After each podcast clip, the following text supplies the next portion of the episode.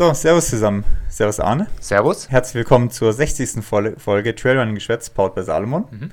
Wir sind Mitte August. Das Wetter lässt eher vermuten, wir sind Mitte Oktober, weil ja, sehr regnerische zwei Wochen liegen hinter uns. Hat uns ja auch im Training das ein oder andere Mal ziemlich übel erwischt.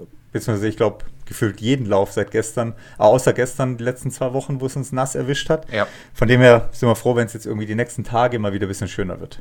Ja, ich hoffe, dass jetzt das Wetter besser wird. Die Tage davor waren ja auch zu heiß.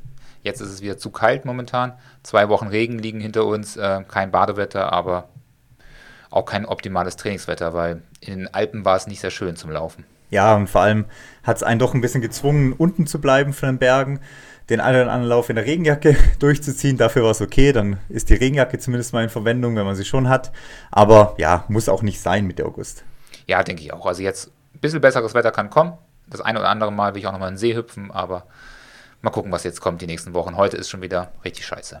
Ja, ja heute ist so leicht Niedel Niedelwetter hier, ja, 15, 16 Grad oder so, also auch nicht besonders, ja, warm. August. Genau, aber schlechtes Wetter hat nicht nur uns erwischt beim Training am Wochenende, sondern auch die Wettkämpfe oder der Wettkampf. Es gab ein ganz großes Highlight dieses Wochenende ähm, im Pitztal. Darüber hinaus ist ja nicht so viel passiert in der Wettkampfszene, aber wir haben trotzdem einen Haufen ähm, Sachen für, mit, für euch zusammengetragen und ausgearbeitet. Zum einen reden wir heute nochmal über Ernährung. Wir haben ähm, uns Gedanken gemacht, wie man vielleicht das ein oder andere günstiger gestalten kann zu dieser teuren ja, Sporternährung oder warum man es vielleicht auch nicht machen soll. Da werden wir darüber diskutieren. Du bist Schwabe, du willst sparen und wir haben hier ein paar Sachen rausgeholt, wo man sparen kann. Hier steht ein Haufen Zeug vor uns, unserer Nase. Ich habe Bock da reinzugreifen, weil ich habe irgendwie noch ein bisschen Hunger. Ähm, lassen wir aber nochmal über bis nachher. Und genau, das andere ist das kommende Wochenende. Da steht mit der Golden Trail Serie ein richtig großes Highlight an. Da freue ich mich schon richtig drauf. Äh, da werden wir natürlich auch nochmal drüber sprechen. Und äh, worüber wir nicht sprechen werden, ist das Trailrunning 1x1. Da haben wir heute für keinen Platz. Das machen wir nächste Woche. Für alle, die jetzt darauf gehofft haben, müssen leider nochmal eine Woche warten. Dann gibt es nächste Woche nochmal alle Informationen zum ja, speziellen Vorbereitung in der letzten Phase in den letzten Zügen. Genau, in Richtung Tapering und so weiter. Dazu dann nächste Woche auf jeden Fall mehr. Hm? Genau, dann würde ich sagen, fangen wir mit dem Pitztal gleich an. Also Pitztal ist ja, ja immer so traditionell Anfang August äh, der Lauf.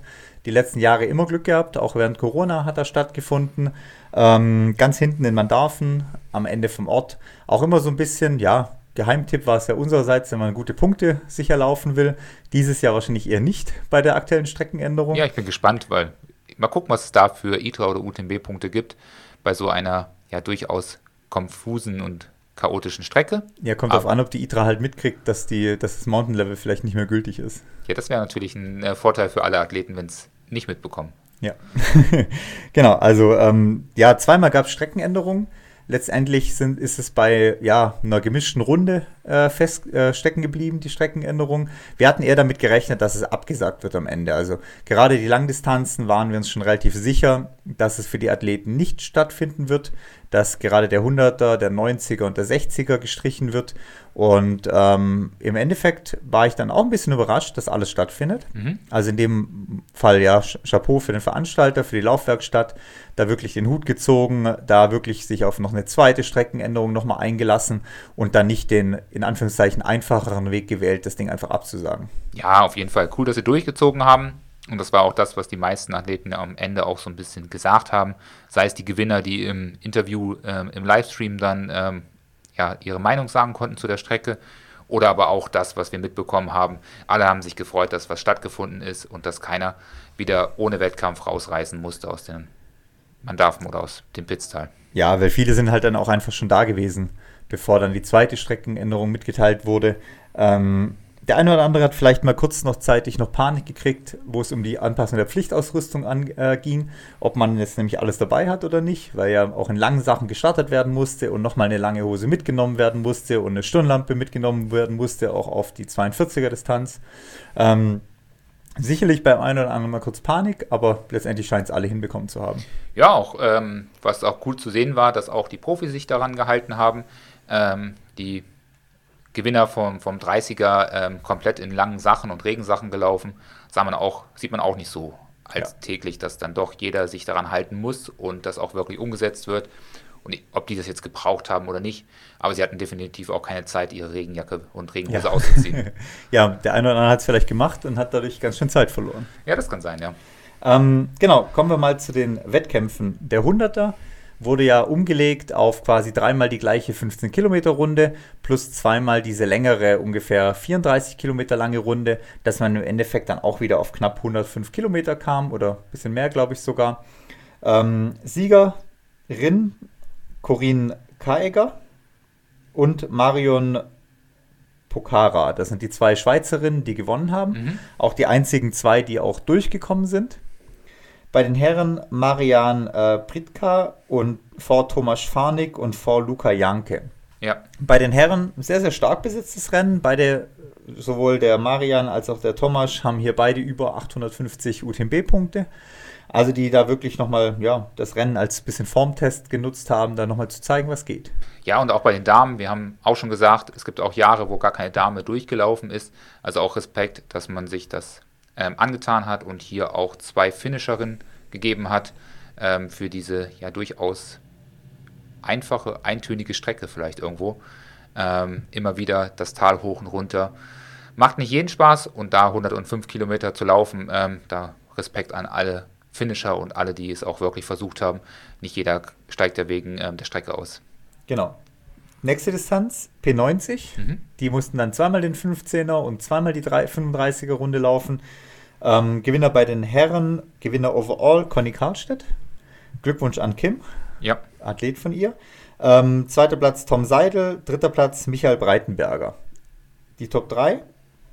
Siegerin bei den Damen und overall zweite Ida Sophien Hegemann. mhm. Vor Lilian Schuster und Leonie Eisebraun. Das die drei Damen.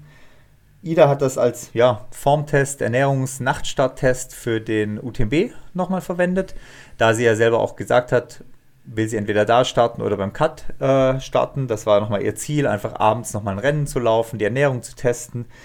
Mit dem Sieg kann sie, glaube ich, ganz zufrieden sein. Wenn man ihr eigenes Posting verfolgt, war sie mit der Ernährung nicht ganz so zufrieden. Das hat wohl nicht so ganz funktioniert, wie, wie, wie äh, ja, erhofft. Und von dem her muss sie da wahrscheinlich noch ein bisschen tüfteln bis zum UTMB.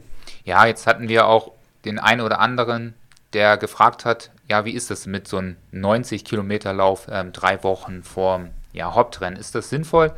Ähm, ja, wie ist de deine Meinung dazu?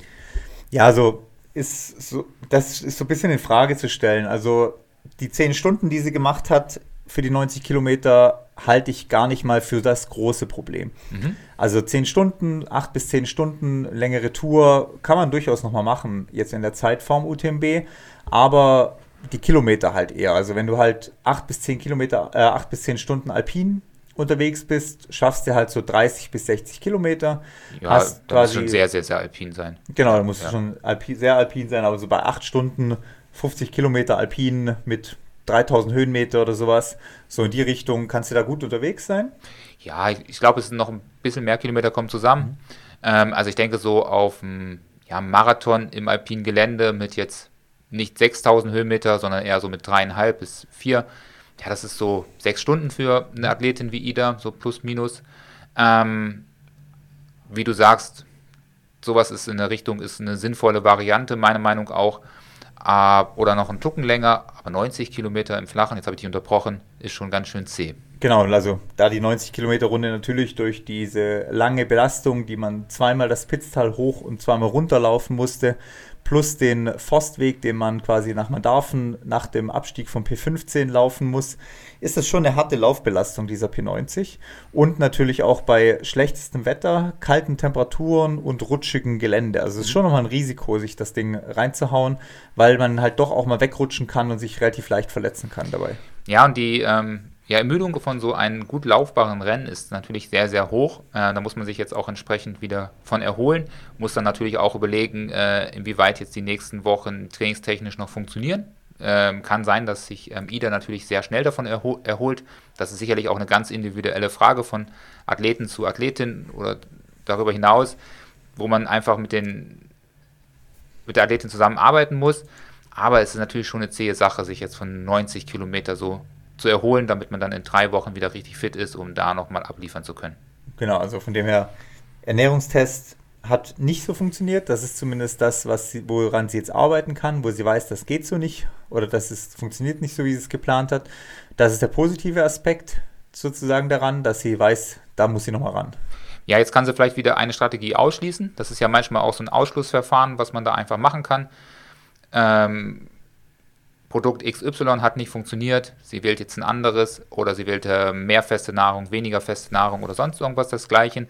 Ist halt ein langer, langer Prozess beim Ultrasport, bis man da die äh, perfekte Möglichkeit ermittelt hat und kann sein, dass es beim nächsten Mal gar nicht so funktioniert, wie man sich das hätte gerne vorgestellt. Also da muss ich auf jeden Fall wahrscheinlich nochmal dran tüfteln. Und das ist natürlich auch so ein bisschen das Problem, dass jetzt sie alles auf das Pitztal gesetzt hat und vielleicht jetzt nicht die Möglichkeit hat, nochmal einen langen Wettkampf oder einen langen Lauf zu machen, wo sie die Ernährung nochmal ähm, ja, verbessern kann. Das ist so ein bisschen das Problem da hinten raus. Genau, sie müsste jetzt wahrscheinlich nochmal einen 50er mindestens ein bisschen auf Zug laufen, um das Ganze nochmal zu testen. Und da wird die Zeit einfach ein bisschen knapp. Genau, aber sonst, ja, wir wurden da einfach gefragt. Ähm, natürlich am Ende sehr individuell, da wird sie ähm, sich besser kennen und ihre Meinung dazu auch haben. Ähm, aber ja, man darf, glaube ich, auch über öffentliche Meinung auch einfach mal diskutieren.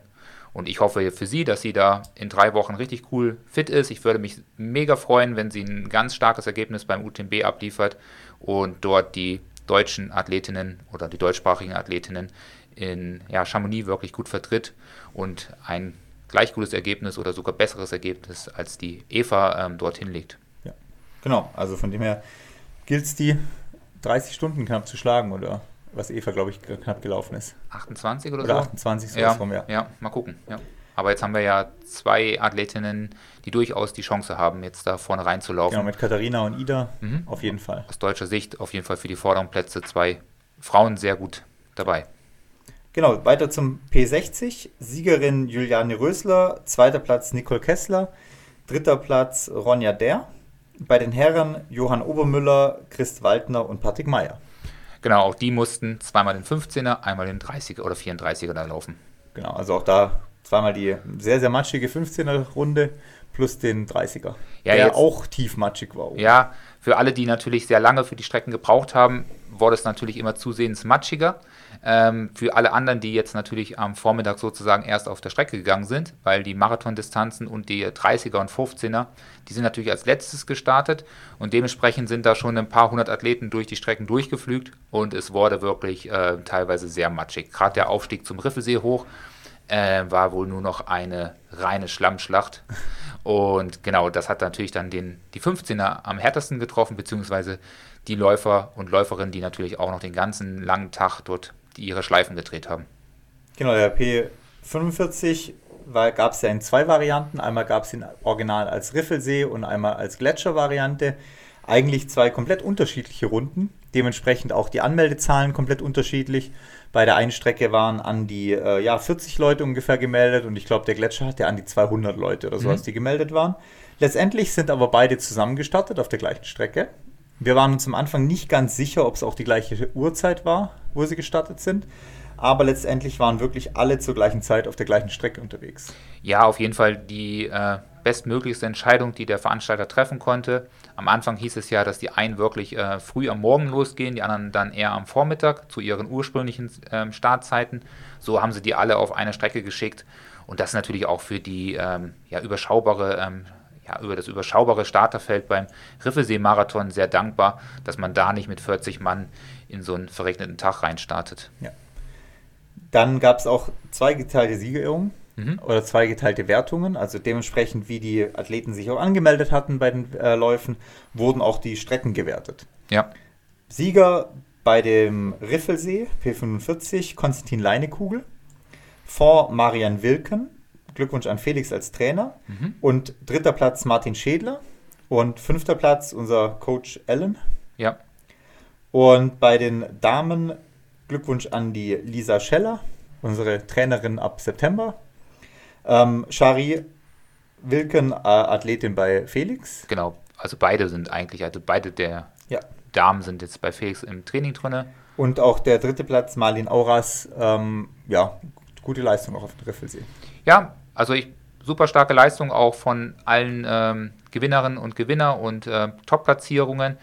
Was ich ein bisschen schade fand, ist natürlich, dass ähm, ist aber nur meine persönliche Meinung und soll auch gar nicht die äh, Person oder die Leistung dort schmälern, weil, wie gesagt, alles coole Typen, die meisten davon kenne ich wirklich auch persönlich und privat ähm, oder über zwei Ecken und deshalb gönne ich das jeden, aber natürlich ist es, ja, ich glaube auch vom Gefühl her nicht so cool, wenn du dann ähm, als Erster geehrt wirst, aber gar nicht als Erster zum Beispiel im Ziel läufst, dass dann auch mal drei, vier ähm, Frauen und Männer auch schneller gewesen sind. Das ist natürlich ein bisschen undankbar, aber die Pokale waren produziert und dementsprechend hat man auch die Leute geehrt und ich glaube, ähm, das hat auch dafür gesorgt, dass sich wirklich ähm, die eine oder andere nochmal mega gefreut hat, gerade an so einem verregneten Tag dann doch noch irgendwie auch wenn man nicht mit da rechnet, dann als zweite, erste oder dritte ins Ziel zu laufen. Noch was mit nach Hause zu nehmen dann. Ja, genau. Genau, erster Platz, nämlich über den P45 Gletscher, äh, Marcel Höche, mhm. der damit auch quasi Overall-Sieger über beide Distanzen ist, mit knapp viereinhalb Stunden, knapp über viereinhalb Stunden, auch relativ schnelles Rennen gelaufen ist. Ja. Zweiter Platz Jan-Philipp Diekmann, dritter Platz Alexander Heinrich. Erster Platz bei den Frauen und auch Gesamtsiegerin Anna Jansen. Zweiter Platz Milina Vollmer und dritter Platz Sarah Napiwowski. Ja, genau. Also Milina trainierend bei Kim, auch da Glückwunsch hin. Ähm, ja, super starke Ergebnis auch hier vom ähm, alpineren Gletschern Trail normalerweise äh, sauber durchgezogen. Also die Damen und Herren, die sich da eigentlich für die alpine Runde angemeldet haben, können auch abliefern auf den gut laufbaren Schotterweg. Schotterweg. Ja. Genau, dann bleibt noch eine Distanz über, die ich hier aufgeschrieben habe, die Golden Trail Serie. P30 ist die vorletzte Station der Golden Trail Series, die, letzte, die vorletzte ja, vorm Finale auch. Mhm. Ähm, Serie Sinal ist nächste Woche noch in die Dachserie mit reinzählend, aber unter ein bisschen schweren Bedingungen, weil du ja auch gegen die Weltelite laufen musst. Ja, ich fand es ein bisschen schade, dass, dass die P30 30er jetzt wirklich eigentlich die, die langweiligsten Teil der Strecke hatten. Ich hätte das Ding gegönnt, wenn sie irgendwie den 15er laufen können. Ähm, Zweimal? Zweimal, aber eigentlich ja auch nur für mich als Zuschauer, weil ich muss sagen, ich habe den Stream so ein bisschen verfolgt nebenbei, habe das so ein bisschen passiv nebenbei laufen lassen aber es war wirklich auch nicht ganz so spannend, ähm, so ein Rennen zu sehen. Man konnte natürlich wunderbar ähm, die Athleten dauerhaft ähm, abfilmen, weil man wunderbar mit einem Mountainbike nebenher fahren konnte. Aber ich glaube, als Zuschauer wäre es geil gewesen, wenn die sich schon so zweimal durch diese 15er gewühlt hätten. Und dann hätten wir diese Top-Profi-Athleten von der Golden Trail-Serie gesehen, wie sie da matsch verschmiert äh, hoch und runter laufen. Aber ja, wenn man die Gewinner gesehen hat, wie sie ins Ziel gekommen sind und die Gewinnerinnen, die sahen auch nicht unbedingt besser aus. Dann wäre die Strecke nochmal durch gewesen. Ja, aber es wäre trotzdem als, als Zuschauer geiler gewesen. Genau, also ähm, Golden Trail, wie gesagt, National Series fin, ähm, ja, Station. Siegerin bei den Damen Silvia Schweiger, mhm. komplett neu in der Golden Trail Liste. Ähm, zweiter Platz Sarah Kistner, auch neu in der Golden Trail Liste. Und dritter Platz Severin Petersen, auch neu in der Golden Trail Liste. Ja, da haben sich jetzt nochmal drei neue Damen angemeldet, vielleicht vorne mitzulaufen. Der, der Nachteil ähm, ist, sie müssen nächste Woche ran. Nächste Woche, oder dieses Wochenende eigentlich schon, ist Sirezinal. Da müssen sie laufen, um überhaupt noch die Chance ähm, auf die vorderen Plätze zu haben in der Gesamtwertung. Genau, also da äh, muss man auf jeden Fall laufen. Ähm, Sirezinal natürlich stark besetzt, Profi besetzt, ja. Ja, und da gibt es immer noch die Diskussion. Ich bin gespannt, wie sie es dann endgültig lösen werden. Ob jetzt die äh, National-Serie und die internationale Serie auseinandergerechnet wird weil beide dort ihr ähm, Rennen haben, oder ob sie doch am Ende ähm, beide zusammengewertet werden, so wie es auch ganz kurz am Anfang des Jahres mal kommuniziert war. Also da bin ich auf jeden Fall gespannt und das natürlich sehr undankbar für ähm, ja, die deutschsprachigen Läuferinnen, die jetzt nur in der National-Serie und Läufer auch, also für alle, äh, gemeldet sind, weil da doch die äh, ein oder anderen starken Schweizer kommen werden, die dann in der International-Serie äh, vorne mitreden wollen. Ja, und die auch noch hier keiner auf dem Schirm hat, beziehungsweise in der Nationalserie Dach halt keine Rolle spielen. Ja, oder, auch, oder auch generell gar keine Rolle spielen für die Serie, sondern halt einfach Serie Sinal als starke Läufer laufen wollen oder Läuferinnen laufen wollen und aber dann ja gar nicht in der Serie mitmischen. Genau, das, da werden auf jeden Fall einige dabei sein, die nur dieses eine Rennen laufen und kein weiteres. Genau, Sieger bei den äh, Herren, Manuel Innerhofer. Genau. Er zum Beispiel nicht in der National-Serie aktiv, sondern in der internationalen Serie wird aber hier tatsächlich rausgerechnet. Also ja. vielleicht haben auch die Läufer in Sirizinal dann Glück. Genau, zweiter Platz Hans-Peter Innerhofer, mhm. ähm, der ungefähr ja, zwei Minuten, zweieinhalb Minuten hinter Manuel war. Dritter Platz Sven Koch, auch nochmal so zwei Minuten dahinter. Ähm, Sven hat sich ganz tapfer nach vorne gearbeitet, übers Rennen hin, ist ein schneller Läufer, hat das so ein bisschen auch ausspielen können, glaube ich. Ja, also dass er natürlich so dicht dran ist an die äh, beiden Zwillinge, die ja deutlich schnellere Zeiten wahrscheinlich auch auf den flachen ähm, Strecken laufen könnten. Ähm, hat mich doch ein bisschen überrascht, finde ich stark. Fünf Minuten ist auch natürlich kein Abstand, den man ganz einfach zulaufen kann. Gerade im Profibereich ist das ja manchmal sogar eine Welt. Da, da kann viele Jahre Training dazwischen liegen. Aber er hat da auf jeden Fall sauber abgeliefert. Genauso wie der Viertplatzierte, äh, Lukas Gasser, den ich auch nicht für so einen ähm, sehr starken flachen Läufer hatte. Wobei er dann schon mit neun Minuten Abstand ähm, deutlich hinterm Manuel ins Ziel gekommen ist. Aber sauber durchgezogen für die beiden, ähm, ja, vielleicht eher Technikspezialisten oder Trail-Spezialisten. Genau, es geht ja auch an äh, Dominik Matt, an deinen Athleten, der Achter geworden ist, der ja eher auf dem Skyrunning, auf dem technischen Gelände unterwegs ist. Ja, für Dominik ist das ein gutes Rennen gewesen, um einfach auch nochmal ein paar Werte im Training zu vergleichen und mir anzuschauen, weil wir so einen Lauf auch noch nicht in der Trainingshistorie gehabt haben, die ich ähm, beobachten kann. Deshalb super wichtig so für mich im Coaching, aber verdammt undankbar natürlich für einen Athleten, der eher auf ähm, technisch, ähm, ja, sehr oder sehr technischen ähm, Rennen unterwegs ist. Aber er hat abgeliefert, hat doch den einen oder anderen guten Läufer aus dem Flachland hinter sich gelassen und kann zeigen, dass man dann doch ähm, durchziehen kann. Und das ist, glaube ich, auch wichtig, was dann aber auch am Ende ähm, die anderen 1000 Starter und Starterinnen gemacht haben, dass sie einfach durchgezogen haben und, und durchgezogen hat auch der Veranstalter. Und dafür, ja, Respekt. Genau, also das vor allem das große Ding des Wochenendes. Jeder mag da zwar irgendwie jammern über irgendwelche Forstwege und so weiter, aber am Ende ist ja jeder froh, wenn es trotzdem ein Rennen gibt. Also keiner jammert da über Forstwege und sagt, ich bin jetzt froh, heimfahren zu dürfen, weil es gibt kein Rennen, sondern ein Rennen muss halt am Schluss einfach dastehen. Und wenn ich nachher 80 Runden durch mein Darfen laufe, um meine 80 Kilometer oder 100 Kilometer voll zu kriegen, aber ich habe ein Rennen gehabt. Und jeder, wo da hinfährt, fährt ja dahin, weil er ein Rennen haben will mhm. und nicht, weil man Darfen so schön ist bei Regenwetter und bei 5 Grad oder sowas. Ja, da wir ja keinen Läufer der Woche haben, könnten wir ja sagen, Respekt an den Veranstalter der Woche, äh, dass er da durchgezogen hat, um Simon, um Alexander herum, das saubere, sauberes Ergebnis. Also ja. starke Leistung, dass ihr das durchzieht. Und ich glaube, da waren auch alle glücklich, wobei sie wahrscheinlich noch die nächsten fünf Jahre über die Strecke jammern werden. ja, Aber trotzdem Fall. kommen sie alle wieder. Ja, genau. Und ähm, ja, das Gute ist ja, dass hängen bleibt, dass ein Rennen stattgefunden hat und dass letztendlich auch alles gut gegangen ist, weil nachher zieht man das Rennen durch wie geplant und es passiert was, dann ist das Geschrei genauso groß. Genau, ja.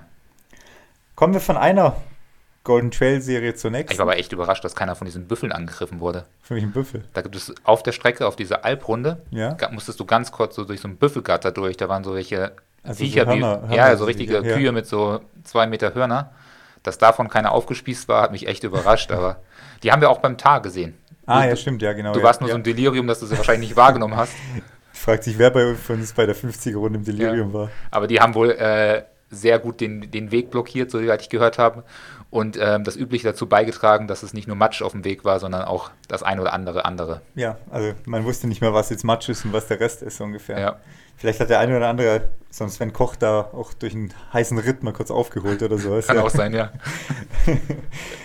genau, dann wechseln wir zur anderen Golden Trail Serie. Die steht nämlich am kommenden Wochenende bevor. So ungefähr läuft jeder Lauf ab bei uns. Ja. Schade, dass wir es nicht im Podcast aufnehmen können. Genau, kommendes Wochenende steht nämlich Serie Sinal vor der Tür. Viertes Event der World Series mhm. und das letzte äh, Europa-Event. Ja. Also anschließend kommt dann noch Pikes Peak und der Mammoth 26K, aber beide eben in Amerika. Also letztes Europa-Rennen und äh, ja, ich glaube auch das letzte Also vorm Rennen, Finale, muss man sagen. Glaub, vorm Finale, genau. Ja. Das Finale ist dann äh, Il Golfo della Sola in Italien, äh, Mitte September. Aber wie gesagt, das letzte Rennen jetzt äh, ja, vor, ähm, ja, vor dem, vor dem äh, Finale in Europa, beziehungsweise auch das letzte Rennen, ja, für viele hier auf der Startliste, die das halt machen können, weil die beiden USA-Rennen halt dann doch mit dem UTMB zu arg kollidieren dann mhm. anschließend. Also der eine oder andere, wo vielleicht nicht beim UTMB startet, kann vielleicht nach Amerika fliegen, um da in Abwesenheit der Spitzenathleten sich Punkte zu sammeln.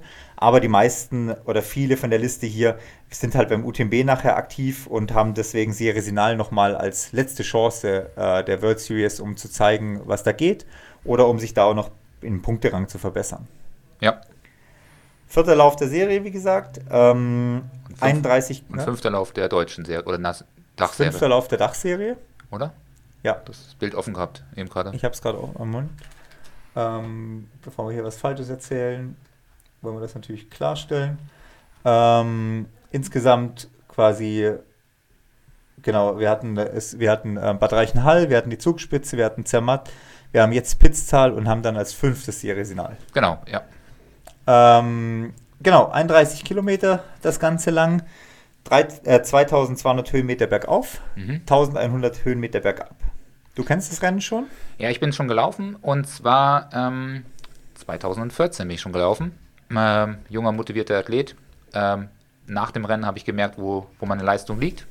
ähm, auf dem Boden der Tatsachen Die wieder, Grenzen aufgezeigt, ja. auf dem Boden der Tatsachen wieder angekommen. Ähm, ich habe, glaube ich, knapp 700 ITRA-Punkte verfehlt.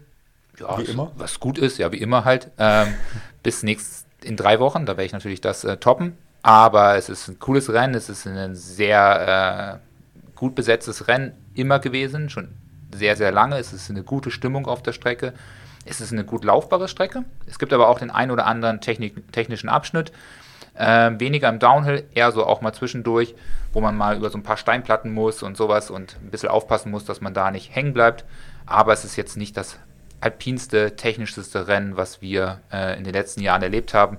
Also da gibt es anderes, aber das ist auch nicht so wichtig bei dem Rennen. Also da geht es, glaube ich, darum, für viele, viele ähm, Teilnehmer einfach mit vielen Profis am Start zu stehen und das bockt richtig und bei guter Stimmung dann hoffentlich auch ins Ziel einlaufen zu können. Vor allem, weil es ja auch so ein Klassiker, Schweizer Klassikerrennen ist, wo ja auch schon seit vielen Jahren gibt, wo Trailrunning noch gar nicht Trailrunning war oder auf dem, auf dem äh, Zeigerstand bei vielen. Mhm. Also ich bin zum Beispiel vorgestern über so über ein Posting von mir zum Swiss Alpin gestolpert, den es ja früher auch mal gab in Davos. Der Swiss Alpin Davos Ja. war ja auch einer dieser großen Schweizer Läufe.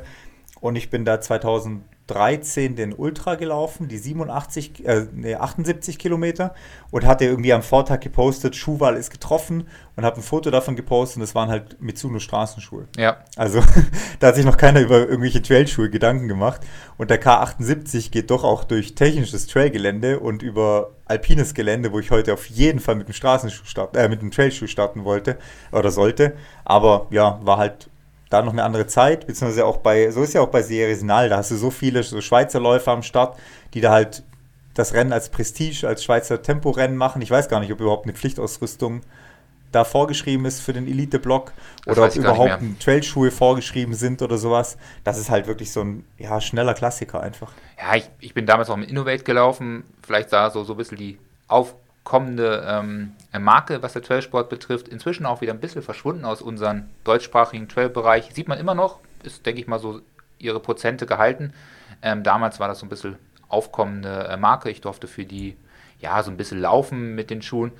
Ähm, die Herausforderung war, glaube ich, die Nacht für mich. Ich habe da so eine Unterkunft direkt beim Veranstalter, glaube ich, gebucht ähm, was am Ende sich eher als Bunker herausgestellt hatte, irgendwie unter dem, unter dem Schulgelände, ähm, was nicht sehr schön war, weil die dann äh, früh morgens das Licht angemacht haben und man konnte eigentlich gar nicht mehr pennen. Sonst hätte ich sicherlich meine 700 ISA-Punkte dort geholt. Klar, Also, natürlich. Also, ähm, Also, Serie Sinal hat also 130. bin ich geworden. oder 130, sowas. Ja, ja. 122 oder 23. Ähm, also gar nicht so verkehrt. Also für jeden, der das mal probieren möchte, 100 irgendwas dazu werden, ist nicht einfach.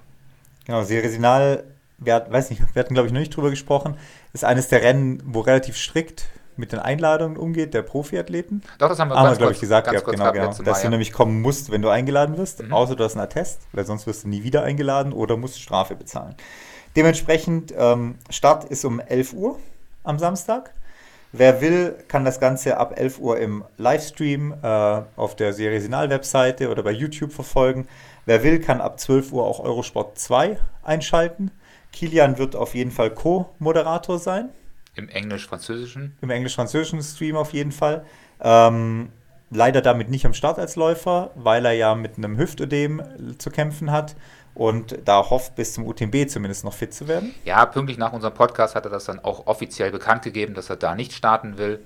Aber das war natürlich uns als äh, erfahrene Trainer von vornherein klar, dass das nichts wird. Aber er musste natürlich erstmal unseren Podcast hören, um sich da auch die das Sicherheit zu verschaffen. genau, ja, genau, ja. genau, aber kann ich ja nicht ändern. Genau, ähm, für den Sieger gibt es 2000 Franken, habe ich rausgesucht. Mhm. Wenn du schnell genug läufst, 2,35, kriegst du nochmal 1000 Franken mehr. Okay. Je nachdem, wie schnell du läufst, kriegst du nämlich für die 2000 Franken nochmal Zusatzgeld. Wenn du einen neuen Streckenrekord läufst, kriegst du 5000 Franken. Nochmal oben drauf. Ja, der bei 2 Stunden 24. Ja, von ähm, Kilian liegt. Das war geraten. Stimmt das? 2,25 oder sowas, Kilian, ja. ja. ja. Und Mot Matisse hat den bei, der bei den Frauen. Ähm, wie gesagt, 5000 Franken, wenn jemand den Streckenrekord knackt. Mhm. Und der erhöht sich jedes Jahr um 1000 Franken. Ah, okay. Also lohnt ja, sich. Was ja auch fair ist, weil die Zeit wird ja auch immer schneller. Ähm, irgendwie. Ja. Oder meinst du, dass immer mehr im Pool reinkommt? Nein, der, der Pool wird höher. So, also wenn dieses Jahr wird. keiner knackt, dann ist es nächstes Jahr 6000 Franken. Ah, okay, das ist auch gut, ja. Also von dem her wartet Kipchoge noch ein paar Jahren und holt sich dann 12.000 Franken oder so. Ja. Obwohl, wer weiß, was da in sieben Jahren noch geht. Ja, mal gucken, wer da bis dahin wieder da ist. Neues Star. Genau. Zu den Stars nämlich. Ähm, ja, die Startliste ist ähm, ja voll mit Namen gepackt. Fangen wir bei den Frauen an. Ganz oben steht äh, Ninke Brinkmann mhm. als Favoritin. Dahinter direkt eine Judith Weider, eine Sophia Laukli, eine Ellie McLaughlin, eine ähm, Mia Yao steht drauf, eine Nuria Gil steht drauf für Essex aus Spanien. Ähm, wir haben aber auch eine Daniela Oemus in der Top, äh, in der Top 10 Favoritenliste hier drin. Mhm. Und wir haben eine Emily Forsberg, zumindest auf der Startliste. Ja. In der Top 10 Favoritenliste war sie jetzt nicht aufgeführt. Also schauen wir mal, ob sie am Start ist, wenn Kilian Co-Moderator macht. Und ähm, wir haben aus deutscher Sicht, beziehungsweise aus Dachsicht, die Lisa Wimmer auf der Startliste. Wir haben eine Kim Schreiber auf der Startliste und wir haben die Emma Pooley auf der Startliste, die nämlich aktuell führt in der Dach äh, National ähm, Golden Trail Series. Ja, sie kann ja befreit auflaufen, wenn es ihr nur um die Serie geht, weil sie hat schon zwei Siege äh, sicher. Deshalb ist es eigentlich ihr egal, welches Ergebnis sie dort zumindest für die Serie erzielt. Genau. Ähm, für Kenia haben wir noch die äh, Philaris Kinsang, äh, Kissang am Start, weil Kenia ist ja auch hier meistens ja relativ stark vertreten. Mhm. Und wir haben für Kenia die Lucy Murigi am Start. Das sind die zwei kenianischen Athletinnen. Ja, mein Tipp ist, bei guten Bedingungen wackelt der Rekord von äh, Mott Montis ähm, und die Nike Brinkmann wird da durchziehen ähm, und jetzt endlich wieder im Trailrunning einsteigen. Ich glaube, bisher habe ich sie noch nicht dieses nee, Jahr gesehen. War noch nicht aktiv dieses Jahr. Ich glaube, verletzt ist sie auch nicht. Also, ich denke, da, da wird es gefährlich für den ein oder anderen Streckenrekord. Mein Favorit ist die Kissam. Die Kenianerin. Ja, da werde ich auch mal, da setze ich drauf. Okay. Wir haben noch keine Wette ausgemacht, aber ja. die Wette gilt. Zu den Herren. Ähm, ja, nachdem Kilian nicht gemeldet ist, bei der Top 10 ähm, steht Wormsley auch nicht mit drin. Der war nämlich eigentlich auch auf der Startliste. Tom Evans steht noch auf der Startliste, ist jetzt bei den Top 10 auf der Golden Trail Serie aber seitdem nicht aufgeführt. Also demher müssen wir mal schauen, was äh, da mit ihm ist. Aber wer auf den Top 10 nämlich steht bei den Herren, ist ganz oben Remy Bonnet, mhm. der natürlich aufgrund seiner Leistung jetzt in letzter Zeit da wirklich zurecht steht. Wer aber auch ganz oben steht, ist Patrin, äh, Patrick äh, Kippengeno. Ah, okay, ja. Berglauf-Weltmeister aktuell. Ähm, Petro Mamu steht auch wieder drauf, der letztes Jahr in einem legendären Sprint Kilian geschlagen hat. Wir haben ähm, Robert äh, Pekmoy aus Kenia draufstehen. Wir haben Robbie Simpson auf der Favoritenliste stehen. Und wir haben zum Beispiel auch Cesare Maestri auf der äh, Favoritenliste stehen. Also da sehr, sehr starkes Starterfeld. Also auch gerade aus afrikanischer Sicht ein sehr, sehr starkes Starterfeld. Und ja, mal gucken, was Remy Bonnet da gegen Kippengeno ausrichten kann. Ja, die werden auf jeden Fall da richtig loslegen. Ähm, für alle Läufer, die dann hinter ähm, diesen benannten ähm, Herren kommen, da steht wahrscheinlich kein Berg mehr. Die haben Glück, dass sie weniger Höhenmeter hochlaufen müssen, weil die werden das Ding auf jeden Fall abreißen. Da ist so eine Spur dann reingefräst in auf die jeden Geschichte. Fall, ja. die Frage ist, ob die Spur so ähnlich aussieht wie im Pitztal oder halt immer noch gut laufbar ist danach. Ja, ja das ist so ein Graben, wie wenn dann 1000 Liter Wasser schon durchgelaufen sind. Ja, oder sowas, ja. Aus Dachsicht ähm, haben wir die beiden Innerhofer auf der Startliste. Oh, cool, Manuel ja. und Hans-Peter Innerhofer stehen auf der Startliste. Wir haben Marc Dürr mhm. auf der Startliste. Und wir haben einen Neuling auf der Startliste mit dem Podcast mit Christian Brunners haben wir es schon ein bisschen verraten. Äh, Henrik Pfeiffer steht nämlich auf der Startliste. Ja, ich habe ähm, natürlich ähm, aus reiner Interesse nochmal in seinen Podcast reingehört. Er hatte in seinem eigenen Podcast ähm, einer rennt, ein anderer hinterher oder so. Ja. Ich weiß, äh, oder andersrum. Einer rennt, einer hinterher oder irgendwie sowas. Genau. Ähm, Habe ich nochmal reingehört, was er so ähm, angehen möchte. Er hat sich wohl nicht unbedingt spezifisch darauf vorbereitet. Er sagt, er hat sich eigentlich gar nicht spezifisch darauf vorbereitet, keinen einzigen ähm, Höhenmeter gemacht in seiner Vorbereitung. Sein Hauptziel ist Berlin, ist der Marathon in Berlin und dementsprechend äh, ist das auch sein Fokus und er will da hingehen und gucken, was er kann. Aber man hört schon so ein bisschen raus, dass er da von ganz nach vorne schaut und er sagt selber so ein bisschen enttäuscht, dass Kilian nicht am Start ist, aber da kann ich Ihnen sagen, Vielleicht soll er erstmal halblang machen. Erstmal halblang machen und erstmal die Typen ähm, anschauen, die wir heute noch nicht benannt haben, weil hinter den Typen, die wir heute nicht benannt haben, kommt ein ganz, ganz großes Elitefeld, ähm, was schnell unterwegs ist. Er berichtet auch nochmal, dass er so 29 Minuten aus der Trainingswoche auf dem äh, Berlin ähm, Straßenlauf jetzt abgeliefert hat. Ja, das kann in Innovo auch laufen. Und ja. der kann auch noch Berg laufen. Ja. Und gehört sicherlich nicht zu den Top 10 Favoriten dieses Rennen, sondern eher zu den erweiterten Top 20. Ja, vor allem hat einen Henrik Pfeiffer als bisherige Bestzeit den 29,16 stehen. Mhm. Und ähm, ja, wie du sagst, ein Inhofer oder kann auch eine 29 äh, laufen. Und ein Remy Bonnet kann wahrscheinlich unter 29 laufen. Ein Kip Geno läuft eine 29 zum Bäcker. Ja, das hat er auch ähm, so ein bisschen gesagt. Er hat nochmal geguckt, was dann so für Kenianer dort am Start stehen und meinte so, oh, die können ja auch 62 laufen. Ähm, das geht ja noch, das ist ja noch überschaubar. Ich glaube, da muss man noch ein bisschen tiefer schauen und dann schaut man nach, okay, das sind halt oft die Kenianer gewesen, die jetzt dort auch im Berglauf ähm, Spezialisten geworden sind, aber irgendwann mit 16, 18 oder weiß ich nicht welche U-Irgendwas-Bereich dort mal einen Halbmarathon gelaufen sind in ihrem Land und ähm, durchaus gute Athleten waren, aber sich da auch nicht mehr weiterentwickelt haben und wahrscheinlich die letzten 5, 6 Jahre auch nicht wirklich eine neue Bestzeit stehen haben, aber jetzt wirklich im Trailsport oder im im Berglaufsport halt ähm, mit diesen Geschwindigkeiten unterwegs sind. Und ich glaube, da ja, wird er seine Schwierigkeiten haben. Ja, wir haben vor allem halt jemand wie zum Beispiel auch mit Remy Bonnet am Start, der halt 2000 Höhenmeter pro Stunde über eine halbe Stunde lang laufen kann. Mhm. Und der erste Anstieg bei Serie Sinal ist ja 1000 Höhenmeter, sowas. Mehr rum. als 1000 Höhenmeter. Oder mehr als 1000 ja. Höhenmeter rum.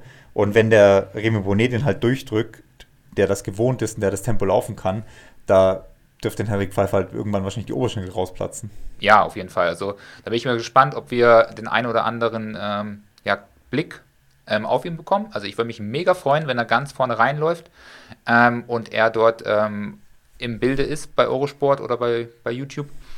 Ähm, ja, ich gönne ihn das, aber bisschen, vielleicht. Ein bisschen blauäugig. Bisschen blauäugig, aber vielleicht lässt er sich auch überraschen von der einen oder anderen Dame, die dort am Start steht und er das äh, Bild auf ihn lenkt, weil die Dame neben ihm ist. Also ja. es wird brutal für ihn. Also mal gucken. Ich gönne ihm das, falls er hier reinhören sollte. Er hat sich irgendwelche Podcasts angehört, hat er in seinem Podcast erzählt. Äh, vielleicht war es unser. Wir drücken den Daumen. Ich würde mich sehr freuen, ähm, wenn wir einen neuen ähm, Trailrunning Star ähm, haben, der vorne mitmischen kann. Ähm, neben dem Bene, gerade bei den laufbaren Sachen, bleibt da so ein bisschen die, ähm, der Nachwuchs aus. Ähm, Nachwuchs ist vielleicht nicht das richtige Wort, aber er kommt auf jeden Fall mit Geschwindigkeit rein in den Sport. Und wenn er da nochmal fünf, sechs Jahre abliefert, würde ich mich mega freuen. Und falls er, falls er einen Trainer sucht, der aus ihm einen äh, Top Ten Sirizinalläufer macht, dann soll er sich gerne bei uns melden. Ja.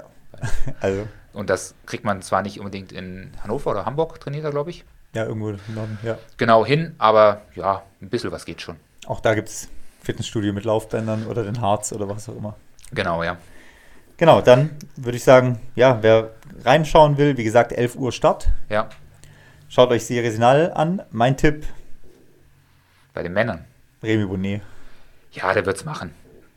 Es wird, ich glaube, dass er spätestens hinten raus sich dann noch den ein oder anderen Afrikaner dann ähm, im Downhill überholt. Der Downhill ist nicht sehr technisch.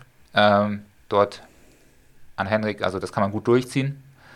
Ähm, aber ähm, da ist das Rennen dann wahrscheinlich äh, für Remy Bonnet und der wird da auch vorne reinlaufen. Das ist auch mein Tipp.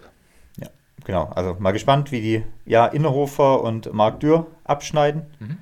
Und äh, ja, wie gesagt, 11 Uhr Start für alle. Genau. Dann kommen wir zu unserem Ernährungsthema, würde ich sagen.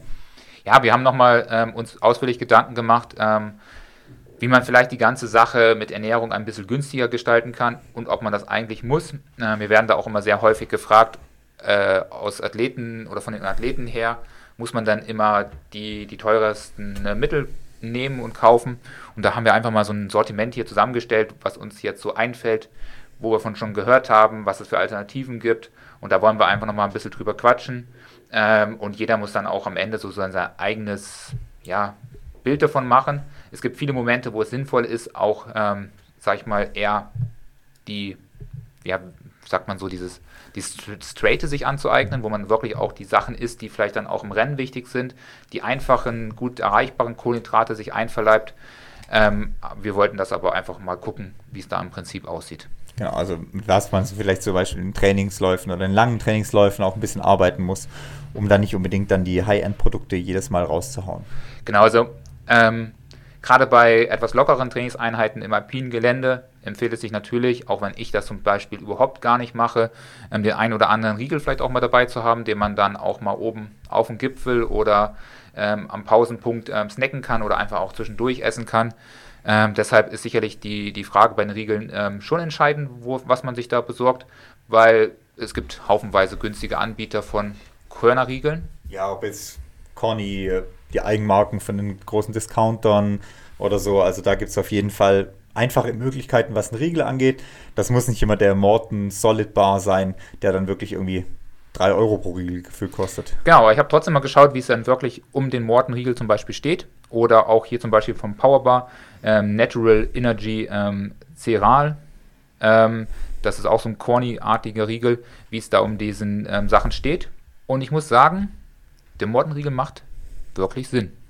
Ja, also von den Werten her schneidet er gut ab. Ja. Die Frage ist halt, ob es im Training halt wahrscheinlich den Sinn macht, oder? Genau, also wenn ich mir so eine Packung Corny-Riegel kaufe, das sind dann meistens so sechs Riegel im Eins, bezahle ich ja, 2 Euro für.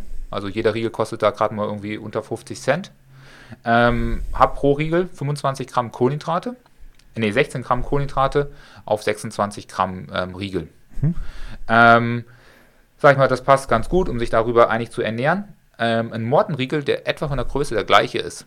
Also wenn man das äh, anschaut, wenn man so beide Riegel nebeneinander liegen hat, sind beide Riegel recht gleich groß. Ähm, da kommt der Mortenriegel aber mit, mit, mehr Masse rüber. Man hat mehr, was man tragen muss. Ein Mortenriegel wiegt ganze 60 Gramm. Also fast das Doppelte quasi? Fast das Doppelte. Mehr als das Doppelte sogar. Genau, hat aber auch gleich 44 Gramm Kohlenhydrate ähm, im Riegel verbaut. Ähm, Salz, Eiweiß, das nimmt sich eigentlich gar nicht so viel. Also da ist es nicht so, dass die Sportwissenschaft irgendwie ein Stückchen weiter voraus ist. Ich will jetzt nicht behaupten, dass die ähm, ja, Sporthersteller das gleiche Salze verwenden wie vielleicht ähm, der billige Corny-Riegel, aber da weiß ich jetzt natürlich nicht die genauen ähm, Zusammensetzungen, was man da reinbaut für Salze und was da für Backmischungen dann da reinkommen am Ende. Also, und ein Mortenriegel 3 Euro? Ein Mortenriegel 3 Euro, das ist natürlich der ganz große Nachteil, aber hier mein, ähm, meine Meinung dazu ist, dass man gerade bei sehr heißen Temperaturen, und da finden natürlich aktuell die meisten Wettkämpfe statt, ähm, sehr schwer ähm, viel Masse essen kann. Und wenn man da natürlich jetzt bedenkt, dass man ähm, so drei Corny-Riegel sich einverleiben muss, um annähernd auf diese 44 Gramm Kohlenhydrate zu kommen, die ein Mortenriegel bietet, dann ist es doch mit sehr viel Aufwand verbunden. Einfach das Kauen, Einspeicheln, runterschlucken. Und da macht es dann auch wirklich Sinn, dass man gerade bei sowas, wenn es ein Rennen ist, wirklich auf die effektivere Nahrungsaufnahme setzt. Und das ist in meinem Fall wirklich ähm, der Mortenriegel. Ist hier, was macht der Powerbar-Riegel als Vergleich? Der Powerbar-Riegel kommt äh, mit 40 Gramm, ähm, ungefähr ja, ein bisschen mehr als das Doppelte oder fast das Doppelte an Gewicht ähm, daher. Hat so 26 Gramm Kohlenhydrate ähm, mit drinne. Mit 2 Euro ist er relativ teuer, knapp 2 Euro, je nachdem, ob man ein Großpaket oder einzeln kauft. Da würde ich eher schon sagen, okay, zumindest fürs Training würde ich dann eher auf den Conny-Riegel setzen, ähm, weil da lohnt sich der Unterschied nicht mehr ganz so dolle. Genau, also wenn ich ja irgendwie hier eine 5-Stunden-Bergrunde mache, dann packe ich mir halt entsprechend Kornriegel ein. Da ist das Gewicht dann auch nicht so entscheidend und wie du auch sagst, die Belastung ist nicht so hoch, ähm, dass ich da nicht einen Riegel einfach essen könnte. Genau, aber wer wirklich jetzt damit plant, ähm, sich einen Riegel im Rennen ähm, ja, einzuverleiben, sollte das natürlich auch im Training testen. Das heißt, man muss auch in dem Training das ein oder andere Mal ähm, ja, zu den teuren Produkten greifen, um dort einfach auch die Erfahrung zu sammeln. Und gerade für ein Rennen würde ich sagen, ist der, sind die billigen Varianten keine Alternative. Dann muss wirklich viel Power rein, viel Energie, gut kaubare sein und das trifft, glaube ich, auf den Mortenriegel ganz gut zu. Ja, so mit Cliffblock geht es sicherlich auch sehr gut, aber das sind auch schon wieder. Der geht schon relativ schwer rein. Schwer das kann schon viel Masse. Ja, also ich habe das zwei, dreimal probiert, aber das musste echt erstmal runterkriegen, so ein Cliffblock. Ja. Was auch gut kommt, das ist mir auch aufgefallen, ähm, die Rosanna macht das immer sehr häufig, die isst immer ähm, viel Snickers. Ja, das, ich habe letzte Woche den Podcast von ähm, Philipp und dem Master Good Vibe René mhm. äh, gehört und das ist eine von Renés Geheimwaffen, auch Snickers. Ja, also die Rosanna macht das auch, ist aber eher so, um zwischen den ganzen anderen Sachen mal ein bisschen Sachen zu essen, wo man auch drauf Bock hat. Ähm, so ein Snickers mit 40 Gramm, kommt mit 24 Gramm Kohlenhydraten, ähm, relativ viel Eiweiß auch recht gut um die Ecke und ja, nicht mal ein Euro ist das auf jeden Fall eine gute Möglichkeit, um da einfach mal Abwechslung zu den vielleicht etwas körnigeren Varianten ähm, im Sportbereich zu finden. Genau, da mit Snickers Geschmack geht jeder besser wahrscheinlich einher wie mit dem einen oder anderen Sportriegel-Geschmack mhm. oder dem einen oder anderen Gel-Geschmack. Also Snickers könnte da eine gute Alternative zu sein. Ja, denke ich auch, ja. Genau. Jetzt gibt es natürlich auch äh, die Sache, was wir uns nochmal beschäftigt hat, äh, sind natürlich die Gummibärchen. Und das ist auch eins der, der Sachen, wo ich oft gefragt werde, lohnt es sich da irgendwie diese ja, Sporternährungsgummibärchen ähm, zu essen? Und hier geht es eher, glaube ich, um eine Performance-Sache, meiner Seite her. Also, wir haben jetzt hier mal die Katjes äh, Gummibärchen auf dem Tisch stehen.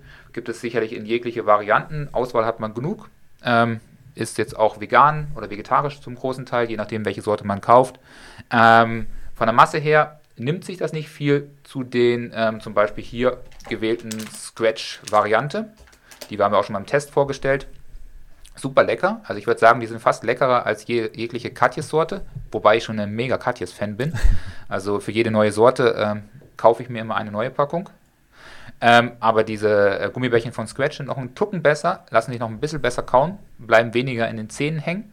Habe ich jetzt aber nicht, ähm, also die Scratch habe ich schon probiert im Rennen, Katjes habe ich jetzt noch nicht im Rennen gegessen, deshalb kann ich jetzt nicht sagen, wie sich das dort verhält. Aber es nimmt sich nicht ganz so viel, wenn man da wirklich auf die Kohlenhydratdichte schaut. Also von den Werten her hast du ja Katjes äh, rausgesucht. Mhm. Ähm, wenn ich es richtig sehe, hast du auf 100 Gramm Katjes 85 Gramm Kohlenhydrate. Genau, und damit ist das deutlich höher, als zum Beispiel die Scratch mir das bieten. Das heißt, ich müsste, um die gleiche Kohlenhydratmenge mitzunehmen, mehr von Scratch einpacken als von Katjes. Ja, circa 10% mehr ungefähr. Genau, weil hier haben wir nur 65, nee, 76 Gramm Kohlenhydrate drin. Ähm, es ist aber dafür ein bisschen mehr Salz drin. Und ähm, für mich wichtig, und deshalb benutze ich sie auch jetzt zum Beispiel beim OCC, ist, da ist Koffein mit drin, weil ich ähm, über die Getränke kein Koffein zuführen möchte und das werde ich dann über die Gummibärchen in dem Fall machen. Und da ist das für mich eine super Alternative.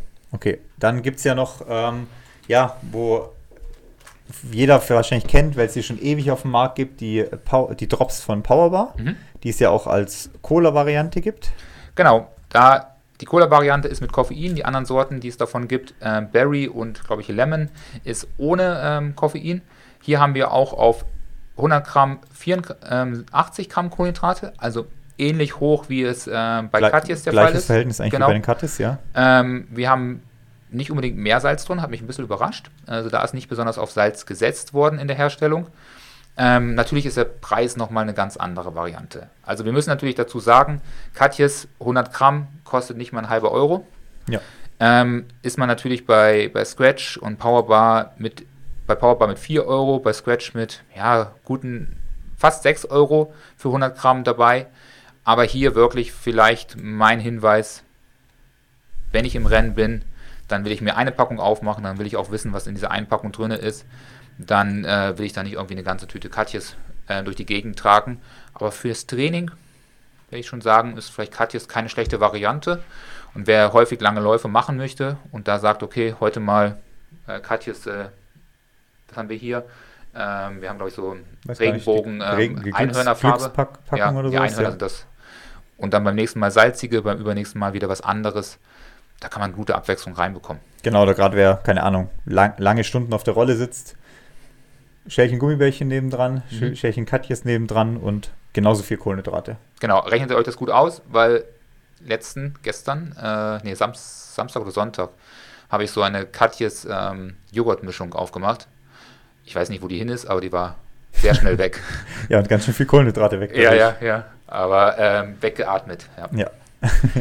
genau. Ähm, deshalb, also ihr müsst auch hier im Rennen testen, was ihr nehmen wollt. Und wenn ihr natürlich da auf Performance setzen wollt, ähm, was ich zumindest für jeden im Rennen empfehle, egal ob er jetzt ähm, Erster oder Letzter wird, das ist einfach das, was auch die ganze Sache so im Sport, unseren Sport ausmacht, dass man natürlich auch versucht, effizient irgendwie durchzukommen. dann muss man auch im Training natürlich auch die jeweiligen Sorten testen und probieren und dann kann man auch sicher sein, dass dann auch vielleicht die Wahl passt für sie oder sich. Genau, also so viel zu dem äh, Gummibärchen-Vergleich. Ähm, genau, dann haben wir ja auch uns mal die Getränkesituation angeschaut. Mhm. Oder sollen wir erst, kommen wir erstmal zu den Datteln. Datteln ist so ein Thema, was schon seit ja, gefühlten Jahren überall propagiert wird. Äh, esst Datteln, nehmt Datteln, ihr braucht nichts anderes wie eine Dattel, die mit einspeicheln im Mund und dann ist gut, ist versorgt. Ähm, gibt genug ja, Laufgurus, die damit ganze Marathons äh, absolvieren seit Jahren oder auch ihre Trainingsläufe absolvieren. Du hast mal die Daten rausgesucht. Wie sieht es mit der Dattel aus? Ja, bei der Dattel ist es so, dass man ähm, relativ viele Kohlenhydrate auch in dieser Frucht drin hat. Bei 100 Gramm kommt es auf 65 Gramm Kohlenhydrate an. Für den oder die, die jetzt nicht auf ähm, optimale Performance aus ist, sind die Kohlenhydratdichte doch recht ähnlich der Gummibärchen. Aber 100 Gramm sind schon relativ viel von getrockneten Datteln. Genau, ich habe jetzt hier mal so einen äh, 50 Gramm äh, Becher stehen. Ist eigentlich gar nicht so viel Unterschied zwischen den äh, Gummibärchen von der Masse her, aber mir ist dann auch sofort wieder aufgefallen, warum ich es definitiv nicht mache. Das sind jetzt nicht so ganz trockene äh, Datteln, das ist so ein leichtes Soft, das sind aber auch keine Soft-Datteln, aber es ist schon wieder eklig schleimig und damit habe ich irgendwie auch keinen Bock rumzuhantieren bei ähm, 30 Grad und deshalb fliegt das einfach komplett raus. Äh, man muss aber auch dazu sagen, haben wir schon einer unserer ersten Podcasts gehabt, dass das Zeug auch nicht ganz so schnell im Körper aufgelöst wird, die Kohlenhydrate dem Körper nicht so schnell zur Verfügung stehen, wie man ähm, sich das erhofft oder beziehungsweise bei anderen ähm, Produkten ähm, bekommt. Und dementsprechend, ja, würde ich von der Dattel zumindest im Rennen absehen. Wer jetzt Bock hat auf Datteln, der soll natürlich auch gerne Datteln im Training essen. Aber beim Training, äh, beim Wettkampf macht das keinen Sinn, meiner Meinung nach. Ja, ist schon allein, wie du es transportierst. Dann musst du eine Plastiktüte mitnehmen, wo du die Datteln drin hast. Dann musst du mit dieser Plastiktüte äh, hantieren. Dann ist es eventuell heiß, man schwitzt, dann entwickelt sich das irgendwie zu einer klebrigen Masse. Dann musst du es schon in einem Zipbeutel auf jeden Fall mit dabei haben und es jedes Mal wieder zu schließen. Mhm. Sonst hast du dann nachher Schweiß, Schweiß mit Datteln vermischt und alles klebt. Also die Handhabung ist halt einfach nicht so toll. Ja, wobei ich überrascht war, dass da so Salz drin ist. Ich weiß nicht, muss irgendwie reingewachsen sein. Ich weiß nicht, oder ob der Hersteller das einfach nur draufschreibt, weil eventuell was drin sein könnte. Aber irgendwelche äh, Mineralien gehen ja mit in, vom Boden in die Pflanze über. Kenne ich mich jetzt nicht aus, will mich auch nicht zu weit aus dem Fenster lehnen. Aber es sind auch Salze vorhanden. Ob die jetzt äh, mir im Sport was helfen oder nicht, bleibt mal da äh, dahingestellt, ja. Okay. Genau, aber Dattel würde auch als Alternative zumindest im Training ganz gut funktionieren. Ähm, wir hatten auch im Test die Waffel und die Waffel schneidet vielleicht ein bisschen am schlechtesten ab, oder? Ja, wir hatten ja vor ein paar Folgen die äh, Waffel von Neck mhm. auch im Test gehabt. Ich habe die jetzt auch ein paar Mal beim ähm, im Training ganz gern gefuttert, weil ja, schmeckt einfach lecker und lässt sich relativ gut äh, wegsnacken, weil es auch nicht so trocken ist einfach. Ja, also genau, also es ist wirklich im, im Training ist sie wirklich super. Der eine oder andere berichtet, dass sie im Wettkampf dann vielleicht doch ein Stückchen zu trocken ist, aber die, die Nake-Waffel, die ja so ein bisschen neu ist, wobei Gu ja auch schon ähnliche Varianten auf den Markt gebracht hat vor langer, langer Zeit. Ähm, ist schon eine sehr, sehr, sehr leckere Sache. Also mir schmecken die sehr gut. Die Sorten sind jetzt nicht so der Unterschied. Also ich schmecke da nie den Unterschied heraus, so groß. Ähm, also es ist egal, welche Sorte man da kauft. Aber es sind geschmacklich natürlich schon sehr gut. Aber wer natürlich aufmerksam durch Süßigkeitenregal gegangen ist und über Karamellwaffeln gestolpert ist, der findet schnell raus, dass natürlich Preis-Leistung hier doch ein, ähm, eine andere Sache ist. Genau, also es gibt ja diese ganz normalen Karamellwaffeln. Oftmals laufen die auch bei Lidl oder sowas, wenn irgendwelche, glaube ich, Holland-Wochen oder Niederlande-Wochen sind oder irgendwie sowas. Ähm, es gibt Karamellwaffeln wirklich in Großpackung. Mhm. Und du hast auch die Werte hier rausgeschrieben. Ähm, 100 Gramm von diesen Nägwaffeln kosten Euro, ungefähr 6,50 Euro. Ja. Während 100 Gramm von diesen Karamellwaffeln ähm, 70 Cent kosten.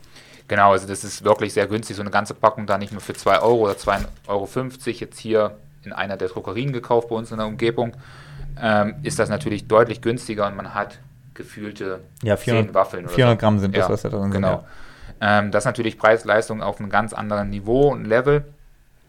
Der einzige ganz große Unterschied, und hier muss natürlich jeder für sich auch entscheiden, ob das sinnvoll ist, sind äh, ja zusätzlich Proteine, die in den ähm, Nake-Waffeln vorhanden sind. Genau, das ist ja das, was Nake sich auch auf die Fahnen schreibt, hier das Ganze mit Protein angereichert zu haben, um quasi hinten raus einfach den Blutzuckerspiegel oder den Energiespiegel, den man hat, länger oben zu halten, oh, äh, länger oben zu halten, ohne dass man diese Peaks in, Energie hat, in der Energie hat, wo einen mal kurz anpusht, aber dann genauso tief wieder runterreißt. Das ist ja das, was äh, Nake sich hier auf die Fahnen schreibt. Und dementsprechend haben 100 Gramm der Nake-Waffeln ja auch 14 Gramm ähm, Eiweiß, mhm. während 100 Gramm von den Karamellwaffeln ungefähr ja, dreieinhalb Gramm Eiweiß nur haben. Ja. Also du hast quasi dann ja die dreifache Menge, über dreifache Menge Eiweiß in den Nake-Waffeln, im Gegensatz zu den ja normalen Karamellwaffeln. Was ich gar nicht geschaut habe, wie die Energiedichte ist, weil 100 Gramm haben 470 Kilokalorien, während die Waffeln, Entschuldigung fürs Knistern, da seid ihr, ähm, ja, ein bisschen weniger Kilokalorien haben, auf 430 kommen. Genau. Also da ist auf jeden Fall, zumindest hat die Nake-Waffel ein bisschen mehr Energie. Mehr, mehr, äh, mehr, mehr Kalorien, genau. Genau, in den Kalorien äh, ist äh, äh, fast das gleiche. Ja. Also das nimmt sich nicht viel. Das sind 75, nee. Nee, Kohlenhydrate sind fast das gleiche. Kalorien, hast du ja gerade gemeint, sind 400. Nee, äh, genau, 30 Kohlenhydrate mehr. Äh, genau. Kilokalorien mehr. Genau, 30 Kilokalorien mehr bei gleichem Gewicht. Genau, ja. Also das dadurch ähm, kommt natürlich durch die Proteine, die dort auch Energie zur Verfügung stellen, hat man da ein bisschen mehr ähm, Kilokalorien drin, hat aber auch dafür ein bisschen wenig Kohlenhydrate drin, weil irgendwo muss das Gewicht natürlich abgezogen werden. Genau, aber auch hier wieder das gleiche Thema, was wir mit der Dattel schon hatten. Verpackung, wie ist die Handhabe unterwegs und so fort und so weiter. Ja, ich, ich muss sagen, also es haben einige gesagt, dass die Nake-Waffel trocken wird. Und sicherlich trifft das zu, aber ich hatte immer das Gefühl, wo ich sie aufgemacht habe, ich habe es jetzt bestimmt zwei, dreimal auch äh, mal dabei gehabt. Ähm, danke für die Nake-Waffel an Rosanna, die hat mir ein kleines Päckchen zur Verfügung gestellt. Ähm, ja, dass, dass sie gar nicht so trocken waren. Also sie gingen eigentlich ganz gut zu essen, muss ich sagen. Ja, und wenn ich halt so eine Karamellwaffelpackung aufmache und die Karamellwaffeln mitnehme, dann muss ich die auch wieder extra abgepackt irgendwie mitnehmen und habe die halt dann schon an der Luft und die trocknen halt dann wirklich mehr aus, wie wenn ich jetzt so eine fest abgepackte Nake-Waffel halt irgendwie dabei mhm, habe. Genau. Ähm, ja, was noch gut kommt, ist natürlich Gels jeglicher Art. Da ist halt viel Zucker äh, drin. Ich nutze hier diese ähm, Talk-Gels, du nutzt ja Spring Energy Gels häufig. Ähm, da weiß man, was man hat. Es ist wahrscheinlich eins der besten Möglichkeiten, viel Energie ins Körper zu bekommen, Energie zu bekommen, die auch sehr schnell zur Verfügung steht. Also klar, preislich ist es vielleicht teurer als solche Katjes Gummibärchen, aber es ist halt einfach die effizienteste Art und ich muss halt ehrlich sagen, selbst bei vielen Trainingseinheiten, ob Intervalle oder langer Lauf, ich schmeiß mir halt drei, vier Gels irgendwie im Rucksack und weiß, ich habe dann genug dabei, brauche mir jetzt nicht irgendwas zusammenpacken, irgendeine Brotdose einpacken oder sonst irgendeinen Spaß, sondern einfach Gels rein und los geht. Und das mag ich dann auch, dass es irgendwie der Laufsport doch einfach bleibt und ich nicht noch äh, Bananenbrot backe oder so. Genau, und da könnt ihr euch ja entsprechend auch dann einfach mit Großpackungen eindecken, Preise vergleichen. Eventuell tut es auch mal ein Gel mit nur 20 Gramm Kohlenhydrate, wenn ihr jetzt einfach nur auf einem Trainingslauf oder auf einem Intervalltraining unterwegs seid.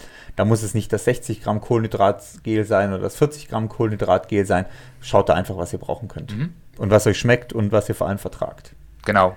Dann also, haben wir, ja. Also vielleicht auch nochmal so als so letzte Sache. Also für mich als, als Trainer sind natürlich auch die Athleten, die wirklich de, die Ernährung, ihr Rennen sehr strukturiert durchziehen, immer ähm, die erfolgreichsten Athleten, die dabei sind, die das wirklich auch abarbeiten. Wir hatten ja auch im Podcast mal mit Hannes darüber gesprochen, auch er arbeitet das ja von VP oder von Punkt zu Punkt wirklich so richtig ab.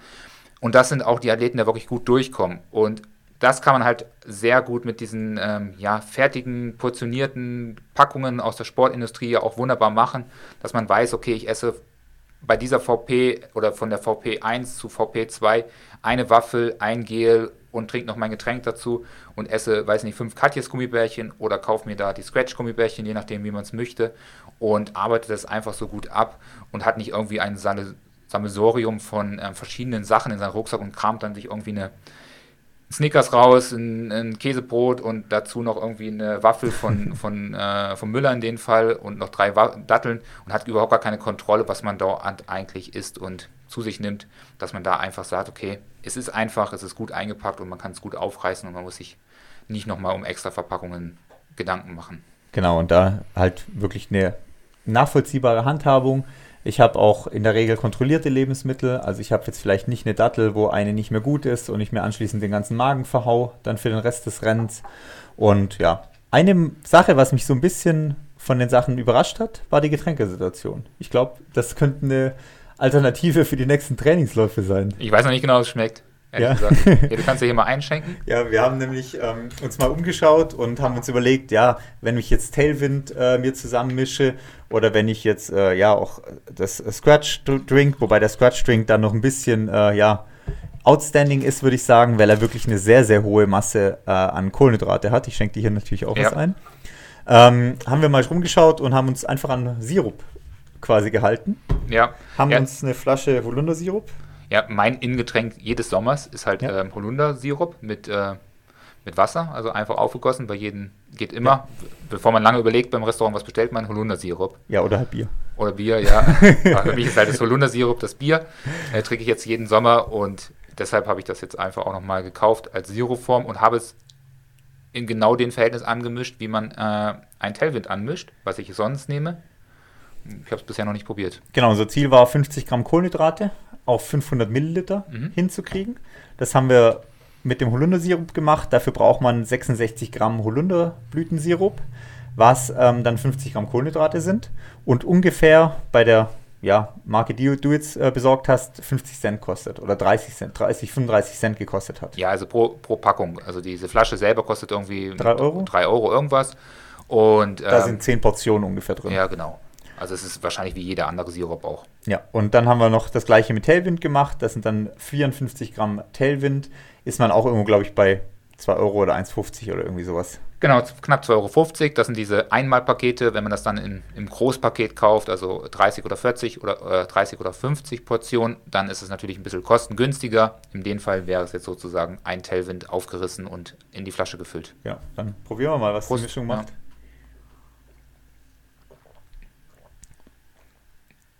Also ich glaube, ich ist ein bisschen süßer Mhm. wie die Restaurantmischung. Ja, Je nachdem, wie sparsam das Restaurant ist, ist es natürlich äh, ja ein bisschen süßer, aber geht eigentlich. ja, es ist. Ich glaube, es gibt ja auch so eine ähm, Holunder-Mischung mit Spritz oder sowas, wo dann äh, noch extra äh, äh, Sprite reinkommt. Das ist einfach nur Sprudelwasser. Oder es gibt auch eine mit Sprite. Ja, Aber ist, glaube ich, eher österreichisch typisch. Ja. Ja, ähm, ja das geht gut. Man kann es gut trinken. Es ist wirklich auch ähm, im Rahmen der Möglichkeit. Man muss dazu sagen, das ist der ganz große Nachteil. Wir haben ja auch schon in ein oder anderen Folgen darüber gesprochen.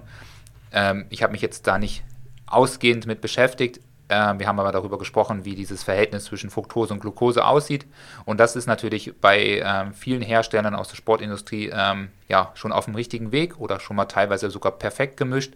Beziehungsweise man kann sich auf den Seiten auch sehr schnell informieren, ob das passt. Aber ob das jetzt bei einem Snickers zutrifft oder bei ähm, Holunder-Sirup, weiß ich nicht. Müsste man natürlich vielleicht einfach nochmal genauer nachlesen, findet man sicherlich irgendwo die Information, aber es steht zumindest nicht ganz einfach auf der Flasche drauf, welche Zuckerarten wie zusammengemischt werden.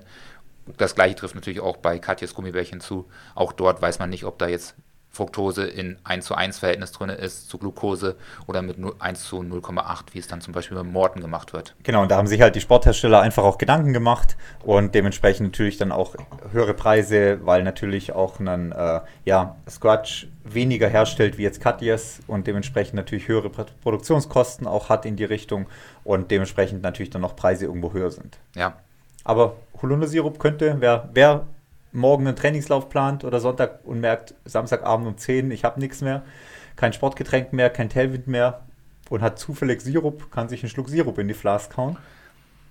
Weil das geht schon ganz gut, glaube ich. ja, aber es ist, ich meine, es ist die einzige Möglichkeit, wo ich sein kann wie ein Profi bei der Ernährung. Ja.